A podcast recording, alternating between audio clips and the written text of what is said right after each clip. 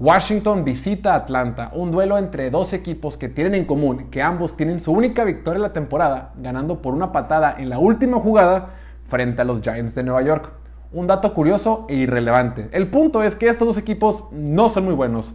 De alguna manera, de Atlanta era más esperado, pero de Washington, ¿qué pasa con Washington? Supuestamente esta defensiva tenía a los mejores frontales defensivos de la liga.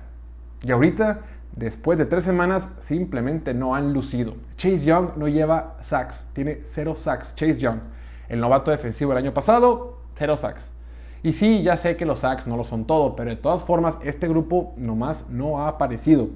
Considerando que tienen a, Ron Rivera de head coach, Jack Del Río dirigiéndolo desde como coordinador ofensivo, yo creo que todos esperábamos algo mejor. En fin, por su parte, Tyler Henneke no ha sido espectacular, ha tenido altibajos, arrancó muy bien contra Chargers y gran parte de The Giants fue bueno.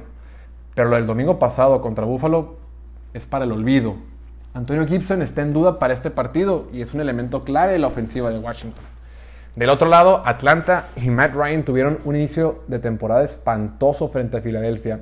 A Tampa, en la semana 2, sí le compitieron un rato antes de la avalancha de errores que cometieron en el último cuarto y pues ya en la semana 3 contra Giants fue parejo, pero claro, claro digo, Giants no, no es el mejor equipo del mundo. Por este motivo, creo que va a ser un partido muy cerrado.